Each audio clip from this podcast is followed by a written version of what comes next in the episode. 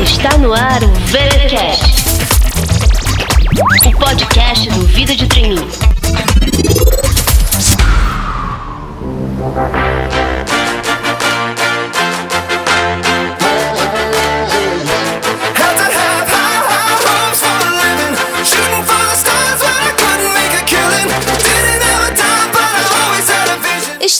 Volta com o VTcast, o podcast favorito de quem está cansado de ver as mesmas dinâmicas em todos os processos seletivos. Aqui quem fala é Cintia Reinu, a mente mirabolante que cria todos os conteúdos do Vida de Trainee. No episódio de hoje, eu conversei com a Lili Fonseca, uma carioca que já foi trainee da Danone e da Unilever e hoje trabalha com inovação para seleção. Em outras palavras, é a Lili quem desenha muitos dos processos de estágio e trainee de que vocês, ouvintes do VTcast, participam. E daí que eu convidei a Lili para a gente conversar sobre essa tendência de gamificação dos processos seletivos. Como funciona a avaliação em um game? E por que as empresas estão optando cada vez mais por esse tipo de fase? E quais são as recomendações para os candidatos? O que fazer quando a etapa é um jogo? Tudo isso e muito mais no programa de hoje. Agora, me diz uma coisa. Que tema você gostaria de ver aqui no VTcast? Comenta aqui no post ou me manda uma mensagem no arroba Vida de Trainee. E sabe o que você também pode fazer lá no Instagram? Você pode me mandar um áudio com a sua pergunta para que eu responda aqui no VTcast. Fiquem agora com a minha conversa com a Lili Fonseca sobre a gamificação dos processos seletivos. Don't Stay up on that rise, stay up on that rise, never come down. Oh. Lili, seja muito bem-vinda aqui ao VTcast. Muito obrigada por estar aqui conosco hoje. E eu queria que você começasse contando um pouco da tua trajetória, de como que você veio parar nesse mundo dos games para os processos seletivos. Obrigada, Cintia, pelo convite. Muito legal falar sobre esse tema que eu sou completamente apaixonada.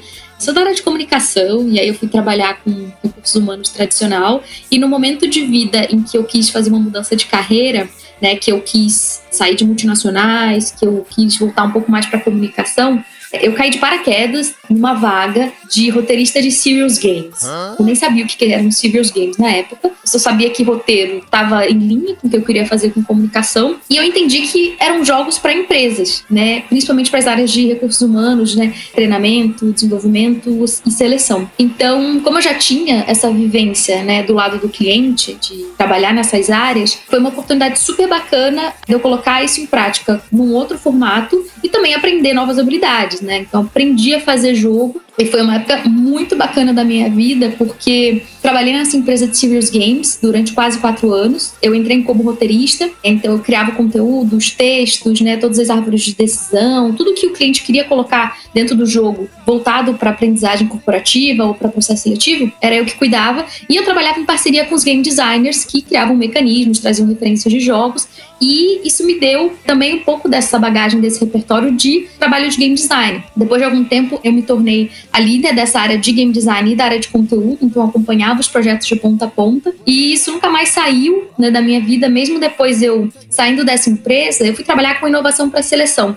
Então, sempre que existe a oportunidade, eu uso conhecimentos de serious game, eu uso ferramentas de gamificação para fazer projetos com mais inovação, com mais assertividade, né? E aplico muito isso para processo seletivo. E me conta um pouco mais de como que a gamificação entrou nos processos seletivos. Hoje isso é uma tendência e eu queria entender por que, que isso é uma tendência. Por que, que os games agora dominam os processos seletivos? A sensação que eu tenho, né, de quem viveu esse mercado desde lá de trás, é que começou como uma modinha. Então, acontecia muitas vezes de chegar um cliente e falar assim: ah, eu quero um projeto com jogo. Porque meu diretor foi numa palestra e falaram que gamificação é o futuro.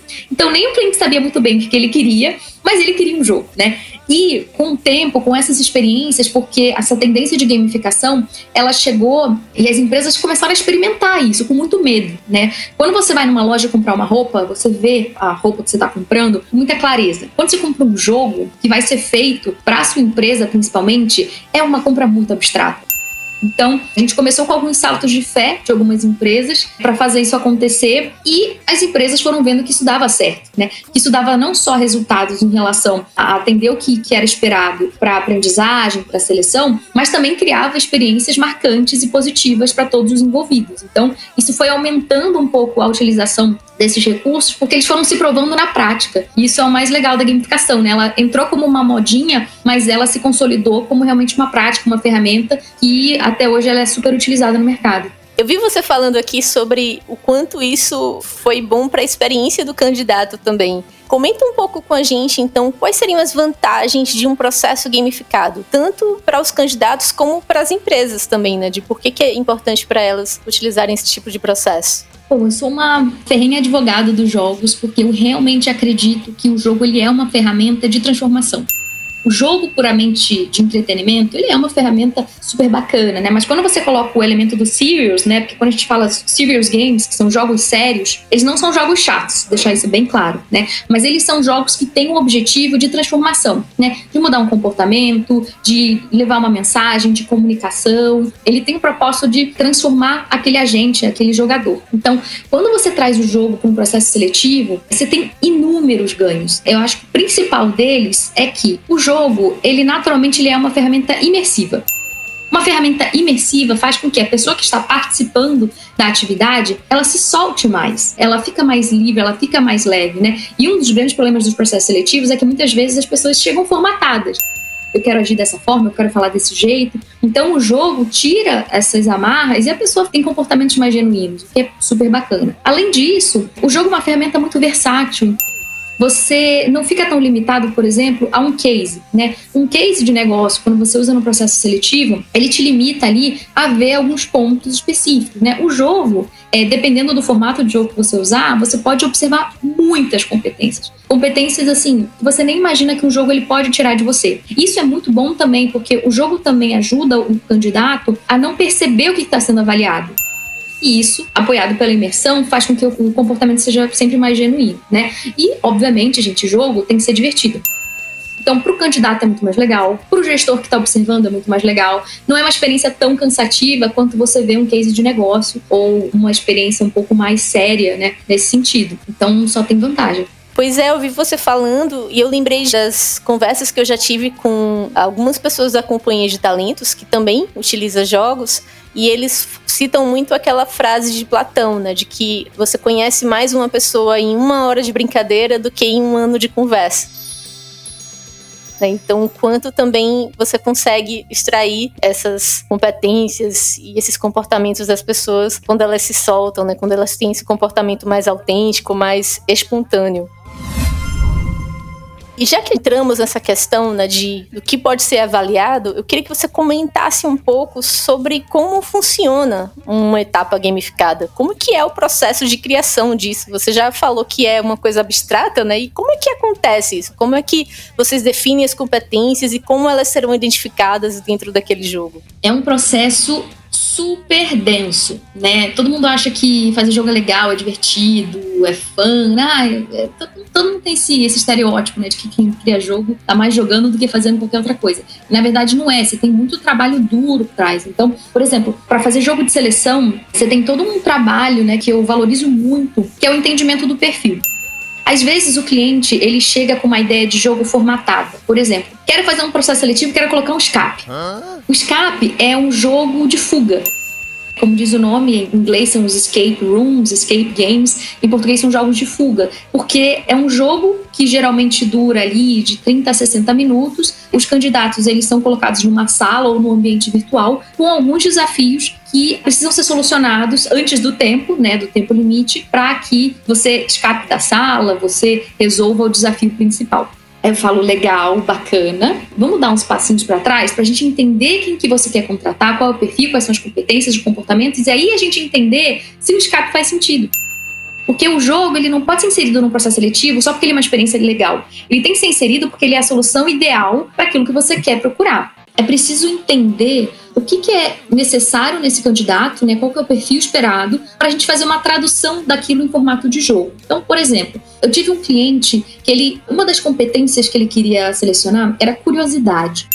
ele queria candidatos que fossem curiosos, né? Legal. Primeiro vamos entender o que é curiosidade para esse cliente, porque muita gente quando fala assim, ah, liderança, e a gente cai naquele clichê, né, de que ah, todas as empresas querem a mesma coisa. Calma. As empresas podem querer as coisas que têm o mesmo nome, mas elas não necessariamente querem as mesmas coisas. Então, por exemplo, curiosidade para um cliente pode ser uma pessoa ser bastante estudiosa, ser pesquisadora, se aprofundar nos assuntos, sabe? Isso pode ser curiosidade para uma empresa. Para outra, que era o caso do meu cliente, curiosidade estava muito mais relacionado a você ser ousado, a você ir atrás de oportunidades, de você dar saltos de fé quando você não tem todas as informações para tomar uma decisão. Então, esse era o perfil de curiosidade que era necessário para esse cliente, tá? Era uma das competências das várias que a gente precisava investigar. Então a gente fez um jogo de tabuleiro e eu gosto muito quando os clientes dão liberdade lúdica pra gente, né? Porque quando a gente faz serious game, eu diria que 80% dos clientes eles pedem que a gente faça um jogo com temática de escritório, né? Alguma coisa realista, né? Não dá pra você falar assim, ah, vamos colocar uns dinossauros aqui. Eles não gostam muito desse tipo de ideia. Então, esse foi um cliente que ele estava mais aberto. Então, a gente criou um jogo na época que era um jogo de navegação. Era um tabuleiro físico, era um jogo para ser jogado dentro de uma sala, isso foi antes da pandemia. E hum, cada grupo era um navio, né, um mercante, e tinha que visitar ilhas para comprar produtos e entregar esses produtos em alguns outros lugares, atendendo contratos, tá? Isso é um resumo da mecânica, porque tinha uma série de camadas aí de regras dentro disso que eram muito bacanas. É um jogo divertido de se jogar. Era tão divertido que uma vez uma candidata xingou no meio do jogo e ela nem se ligou assim o que estava acontecendo. Ah, isso, você vê muito isso em jogo, gente. E o que, que, a gente fez dentro desse jogo? Todas as ilhas tinham algumas cartas de exploração, né? Era um jogo que lidava com escassez, você tinha ali uma questão de planejamento, de estratégia. Então, quando o grupo chegava na ilha, e chegar na ilha já também não era simples, ele tinha um, número limitado de ações, né? Ele podia comprar produtos, ele podia entregar contratos e ele podia explorar a ilha explorar a ilha era uma atividade extra, né? Ele não tinha uma necessidade de fazer aquilo para ganhar o jogo. Mas quem explorava essas cartas secretas tinha benefícios, ganhava coisas, né? Então, a gente observava muito quais eram os grupos que agiam, né, faziam a ação de exploração mais vezes, porque estavam mais dispostos e mais abertos a buscar essas oportunidades aonde não se via muito o que tinha ali de informação. Então, para a gente isso era um aspecto de observação de curiosidade. Tinha um outro mecanismo que a gente criou, que em determinado momento do jogo, a gente anunciava que ia ter uma festa na ilha principal do jogo. Essa festa ia acontecer, era super importante, e que para participar da festa, todos os jogadores, todos os grupos, todos os navios tinham que se encontrar nessa ilha ao mesmo tempo. Era uma ação super pesada de se fazer no jogo, porque pensa, né? A gente tinha acho que quatro grupos jogando simultaneamente. Cada navio tá num lugar do mapa, tá buscando um produto diferente, tá entregando uma coisa diferente, e isso demandava uma articulação de todos eles, né? E a gente não deixava muito claro, mas se as pessoas fossem até a festa, algo poderia acontecer de diferente. Então, isso também era uma forma da gente observar a curiosidade, né? O quanto essas pessoas se interessavam por uma possibilidade ali dentro dessa festa, se articulavam com os outros grupos para fazer isso e, de fato, conseguiam realizar a atividade. Pouquíssimos grupos fizeram isso, pouquíssimos. E a recompensa era muito benéfica. Então, eram alguns recursos que a gente usava dentro do jogo, do mecanismo do jogo, para observar os candidatos que tinham esse comportamento de curiosidade dentro do que o cliente esperava e a gente entendia que isso ia se repetir no dia a dia de trabalho dessa pessoa.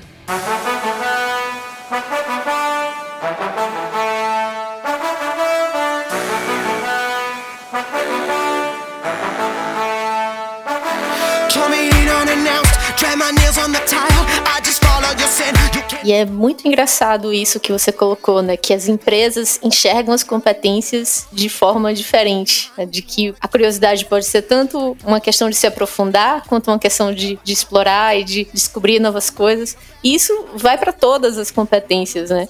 E até no mesmo jogo a gente pode avaliar coisas diferentes, né? Eu imagino uma empresa que seja muito focada em assertividade, em ser objetivo direto ao ponto, ela não ia querer que as pessoas explorassem.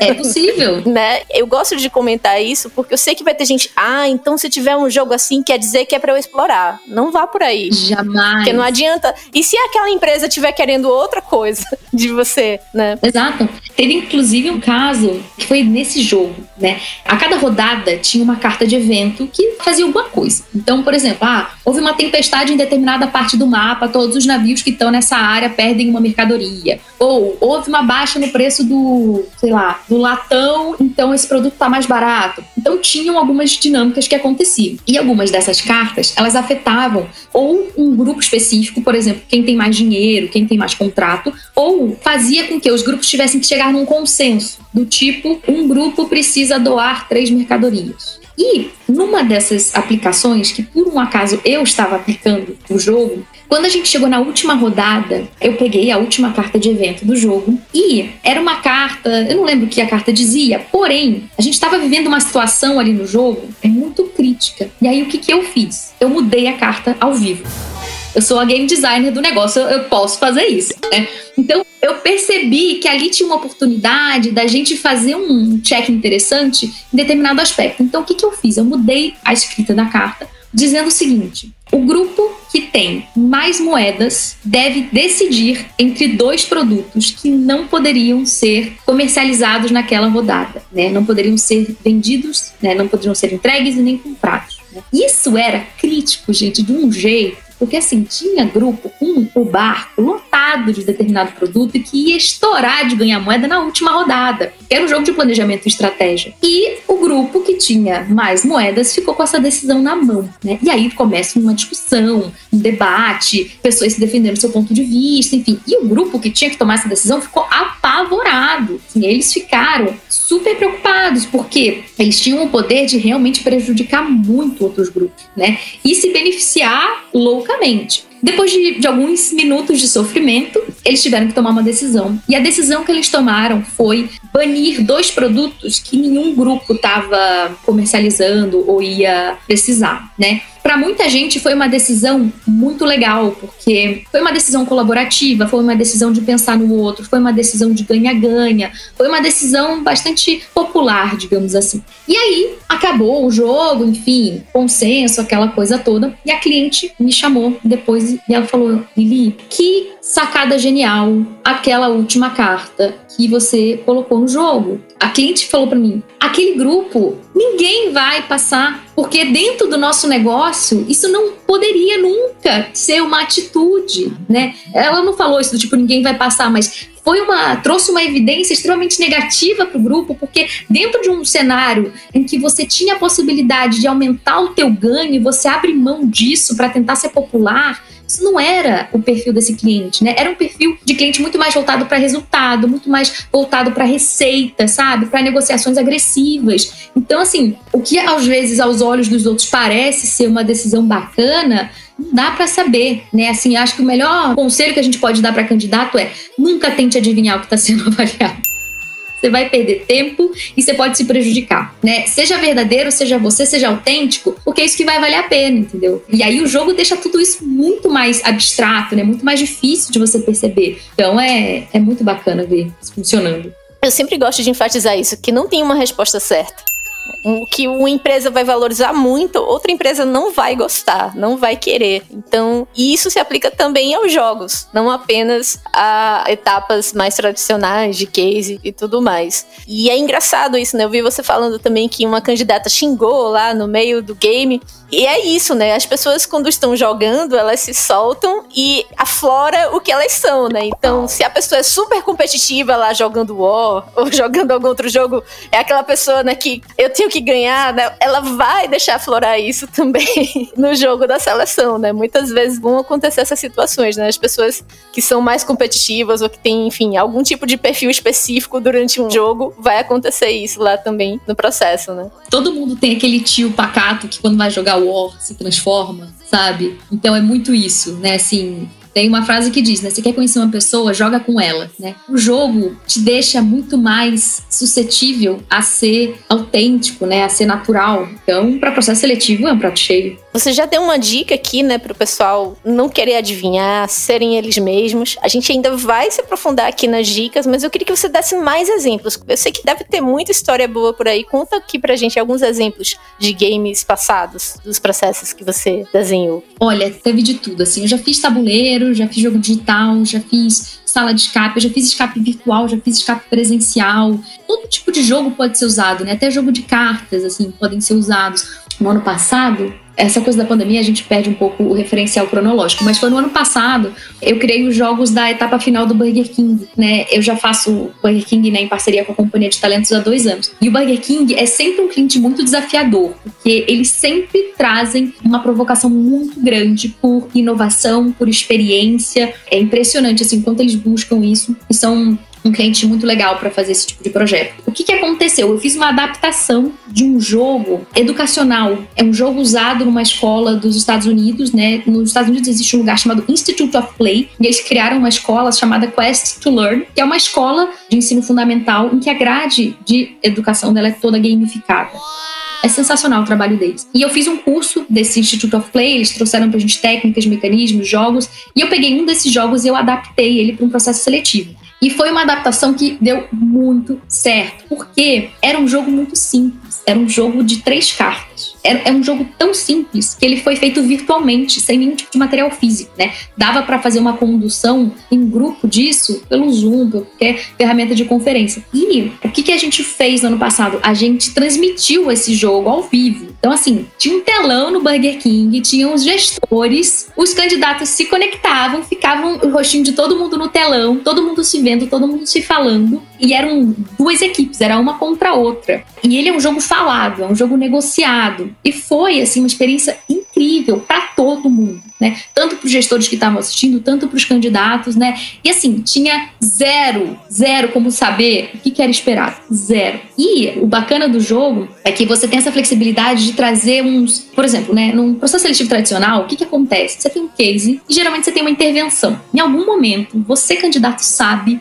que alguém vai te parar e falar: então, tem uma mudança aqui. O jogo, ele permite você fazer isso muito mais, né? De um jeito muito mais versátil. Então, deu para fazer isso caramba, né? E assim, os comportamentos, pessoal, são tão genuínos, mas tão genuínos. Para vocês terem uma ideia, tinha um momento que o grupo que tinha menos recurso podia comprar uma carta secreta, tá? Eu tô resumindo aqui, tá? Porque eu não vou ficar contando essas regras, não. São secretas as regras.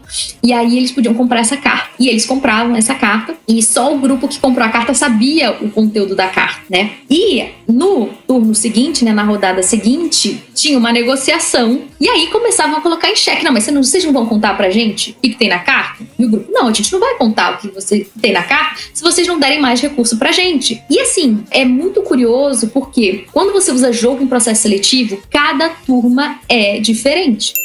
Então, nesse jogo que eu tô citando para você, eu vi turmas super colaborativas, que o resultado final foi assim, pau a pau, e turmas com bastante animosidade, né? Colocando em termos mais polidos. As pessoas falando, não, você vai roubar nosso ponto. Eu não posso deixar você roubar nosso ponto. Gente, imagina uma pessoa falando isso no meio de um processo seletivo, tá sendo avaliada, tá?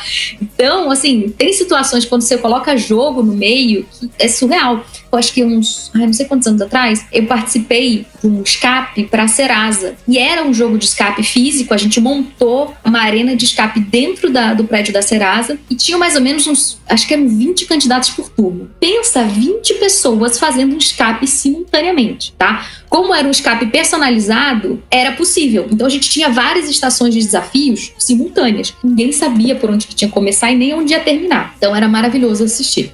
E o nível de imersão, principalmente de jogos como esse tipo de escape, é tão grande que a gente chegou a ter mais de 15 avaliadores olhando para essa turma, gestores, RH, consultoria, e os candidatos nem percebiam que estavam sendo observados. Isso é fantástico, porque uma das problemáticas dos processos seletivos é aquela sensação de observação. É você sentir que você está sendo avaliado o tempo inteiro, que faz com que você condicione o seu comportamento, né? Quem não viveu aquela situação, né, de que ah, quando o avaliador está olhando para minha mesa, eu tento falar e quando ele não está, eu relaxo. É um clássico o jogo tira você completamente dessa sensação de observação. Então, se você está fazendo alguma coisa útil ou não, você não está preocupado, né? Então, é sensacional, assim. Eu gosto muito do jogo de escape para processo seletivo, mas ele tem que caber dentro do que o cliente procura. It's been 24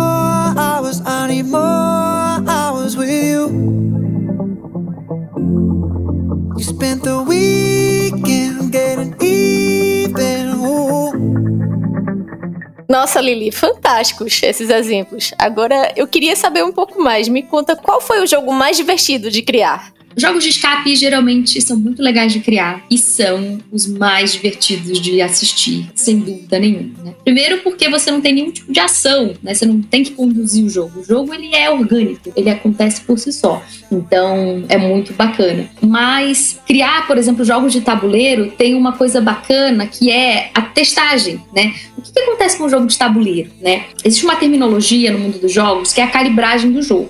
O que, que, é isso? Por exemplo, se você for jogar um jogo de tabuleiro e você tirar seis no dado em todas as rodadas, isso quebra o jogo, né? Então qualquer cenário extremo dentro de um jogo ele precisa ser testado. Então jogos de tabuleiro eles têm que ser testados muitas, mas muitas, muitas vezes. Então quando você tem um jogo que você tem que testar muitas vezes e o jogo é divertido, é sensacional. Esse da navegação, ele foi um jogo super bacana de testar, porque era um jogo de entretenimento, né? Não tinha nem esse apego corporativo, né? Eu era um navio, eu tinha que vender, me deixa vender aqui. Então, assim, isso foi muito bacana. Teve um outro jogo que era voltado para a gestão de pessoas, que você tinha uma meta de vendas que você tinha que alcançar no final do mês, que também era bastante desafiador. Acho que o grande elemento de diversão de um jogo, eu brinco que é o desespero. Jogo bom tem que ser jogo que gera desespero. Se ele não te gera desespero, não funciona, né? Então, eu acho que tem que ter uma emoção, né? Um ponto interessante de colocar aqui em relação a isso é a diferença de jogo e learning. Por quê? Existem experiências gamificadas, e aí quando eu digo uma experiência gamificada, porque ela tem um personagem, porque ela tem uma jornada, né, ela tem uma certa pontuação, todos esses elementos de gamificação, eles podem fazer com que as pessoas acreditem que aquilo é um jogo, quando na verdade não é, né? Um jogo de verdade, ele tem tomada de decisão tomada de decisão real, assim. Você toma uma decisão e aquilo te gera uma consequência, né? Um jogo que você não tem consequência das suas decisões, ele cai pro e-learning, né? Você faz isso, vai para próxima, vai para próxima, vai para próxima, você nunca tem um caminho a seguir, né? Você não tem uma, um poder de escolha na sua mão. Então, todo jogo que tem muita tomada de decisão, que tem muito resultado diferente e principalmente, gente, jogo bom tem que ter game over.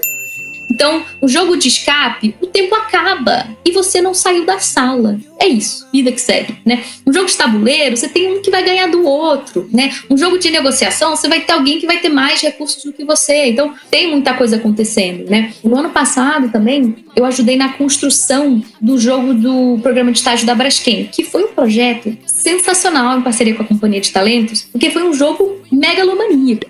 A gente criou um jogo do zero, que era uma experiência Braskem, que você entrava no jogo, criava o seu personagem, o seu personagem tinha a possibilidade de andar pelo ambiente, ir para onde quisesse, interagir com o que quisesse, tinha algum desafio, você tinha que achar itens. Então, eu acho que todo jogo que gera uma experiência com muita tomada de decisão, eles são os mais legais, não só para quem faz, como para quem joga também. E para o processo seletivo é sempre mais bacana. Lili, eu vi você contando aqui sobre essa construção dos jogos e uma coisa me chamou a atenção: essa necessidade do jogo ser desesperador, de, de ter essa emoção no jogo. Eu não tinha pensado por esse lado. Eu queria que você desse algum exemplo pra gente de como que isso se aplica na prática. Olha, tem um exemplo muito bom. Eu desenhei o jogo do programa do processo seletivo de trainees da Renner de alguns anos atrás e processo de gerente de loja, né, trainee gerente de loja da Renner. E o que que acontece, né? O que que a gente fez? Uh, eu fui até uma loja da Renner e eu passei algumas horas com o gerente da loja, né, para eu entender o que que ele fazia, quais eram as competências que ele utilizava, como que era o dia a dia dele, não só para entender o que, que precisava ser avaliado, mas também para entender o ambiente da loja e poder refletir isso no jogo. E eu não sei se vocês sabem, mas a rotina de um gerente de loja do tamanho da Renner é uma insanidade. É tudo acontecendo ao mesmo tempo, né? São muitas pessoas sendo gerenciadas, muitos clientes circulando pela loja, muitos espaços para serem observados e cuidados, né? Você tem que manter a loja limpa, você tem que manter o produto organizado, você tem que manter toda a parte de comunicação visual funcionando, você tem o caixa rodando, você tem, sei lá, criança que se perde dentro da loja, tudo, tudo, tudo pode acontecer, acontece, tá? E para mim ficou muito claro que essa experiência tinha que estar tá no processo seletivo, até para o candidato sentir se isso faz sentido para a vida dele, né? Se esse ambiente de tensão, de pressão não faz sentido para o candidato, se ele vê isso no processo seletivo e ele não gosta, desiste e vai para um processo seletivo que faz sentido para você. Então, tinha que ter isso dentro do jogo. Então, a gente criou um jogo de tabuleiro, que o tabuleiro, ele era uma representação da loja da Rene. Então, por si só, ele já era super bonito, ele era como se fosse uma planta baixa, com os espaços das marcas, os espaços né, por segmento, enfim. Era lindo o jogo. E, num contexto para vocês, mas se eu não me engano, acho que a maior parte das lojas da Renner, ela tem dois gerentes. É um de um turno, outro de outro. Então, eles têm que trabalhar com muita sinergia, porque estão gerenciando a mesma loja, só muda o horário. Então, o jogo tinha dois grupos. Um que era um gerente, outro que era outro gerente, gerenciando o mesmo espaço, tá? E o mais legal desse jogo era o seguinte: todos os espaços do tabuleiro tinham uma carta. Tá, fechada. Essa carta tinha uma cor. Ou ela era rosa, ou ela era amarela, ou ela era verde. Isso indicava a dificuldade da carta. Cada carta era um pepino tá? Assim, em resumo, era isso, tá? Todos os departamentos tinham alguma coisa acontecendo. Essa coisa podia ser fácil, média ou difícil, e você não sabia o que era até você levar o seu peão até lá. Então você tinha dois peões simultaneamente andando pela loja e tentando limpar essas cartas, né? Tentando fazer com que cada carta fosse resolvida. E aí o grupo chegava numa carta, abria a carta e ia se virar, né? E aí tinha desde coisas que o grupo conseguia resolver entre si, ou uma pergunta objetiva, problemas que tinham que ser resolvidos com outro grupo, coisas que eles tinham que buscar na arara, do tipo, olha, tem um cliente aqui que ele quer um look baseado na Dua Lipa. Eu fui aprender quem era a Dua Lipa nessa época, inclusive.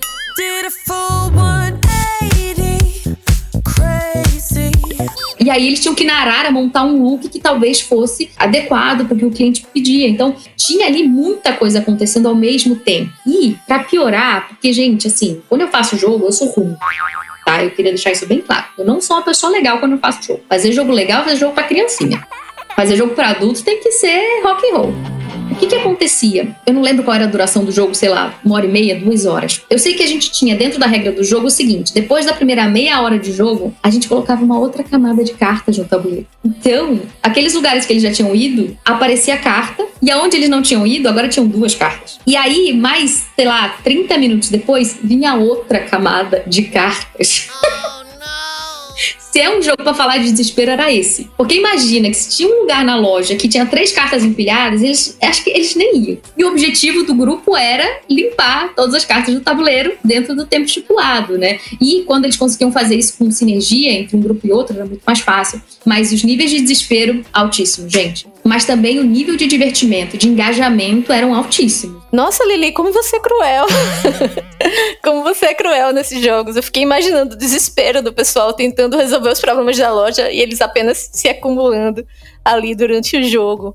E aí, qual é a dica que você tem para uma pessoa ou um grupo de pessoas enfrentar um jogo como esse? O que, que você tem de dicas para os nossos candidatos que, por mais que eles precisem ser autênticos, eles também podem aí conseguir ter um maior equilíbrio emocional, não sei, conseguir aí segurar as pontas nesses jogos mirabolantes que você e outras pessoas têm criado para os processos seletivos? Acho que a primeira dica é se entregar ao jogo sabe? Realmente querer aprender o jogo, entregar ali o que você entende que faz sentido pro jogo. Se joga nessa experiência mesmo, né? Muitas pessoas ficam com receio, né? Ah, mas é um jogo, mas eu tô num processo seletivo. Não fique com essa dúvida, né? Entenda, é um jogo, então vou sentar aqui para jogar, tá? É isso que é esperado, na verdade, de um participante de um processo seletivo que vai jogar um jogo, tá? Então o primeiro passo é se entregue àquela experiência. A segunda dica que eu dou é muito importante. O output do jogo, né, o resultado do jogo, ele não tem conexão direta com o seu resultado no processo seletivo.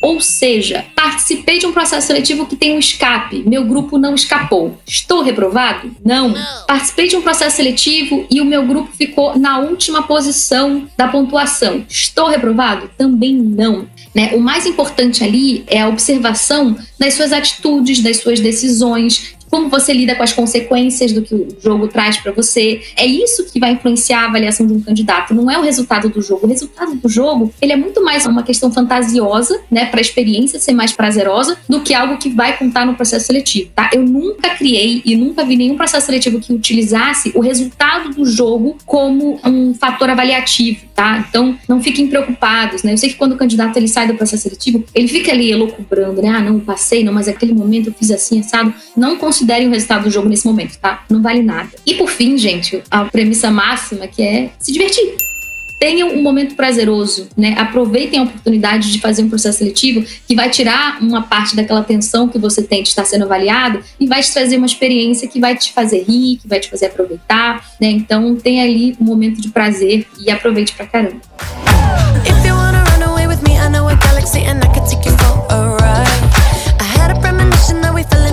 Rhythm where the music don't stop for life. Glitter in the sky, glitter in my eyes, shining just the way Lili, adorei conversar com você hoje sobre esses jogos, sobre essas etapas. Acho que a gente podia passar horas aqui, você ia ter muitos outros exemplos para dar pra gente, ia ser muito divertido. Mas, infelizmente, o episódio de hoje está chegando ao fim. Eu queria te agradecer mais uma vez por estar aqui com a gente e te fazer uma pergunta que eu fiz para todo mundo em 2020 e pretendo continuar fazendo em 2021, que é a seguinte: qual é a sua lição de vida mais importante que você gostaria de ter aprendido 10 anos atrás? Tem uma resposta muito direta para isso. Aprender a dizer não. Eu tô aprendendo isso agora. Eu sei que muito de estresses e de coisas que eu já passei na minha vida vieram de eu dizer sim para tudo. E eu acho que isso é um aprendizado que se eu tivesse na época que eu queria ser trainee, que eu fazia, que eu era candidata nos processos seletivos, eu teria me poupado de muitas experiências extremamente desgastantes. Né? Quando a gente é candidato ao processo seletivo de trainee, o sim brilha como se fosse o sol da nossa vida. Né? Você quer uma vaga? Quero. Você quer um projeto? Quero. Você quer me ajudar aqui? Quero. Você quer aprender não sei o quê? Quero. Né? E óbvio, é uma época de aprendizagem, é uma época de realmente de experimentação, mas é uma época que você tem tantas oportunidades que você também tem a oportunidade de aprender a selecionar aquilo que faz sentido e aquilo que te faz bem. Então, aprender a dizer não é uma habilidade do futuro e quanto mais cedo a gente aprende, melhor. É isso aí, pessoal. Sigamos então aprendendo aos poucos a dizer não. E o episódio de hoje vai ficando por aqui. Eu vejo vocês na próxima semana.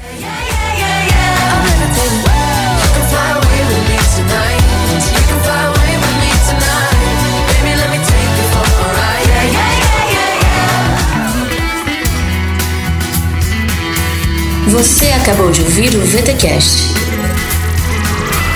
Fique ligado e até a próxima!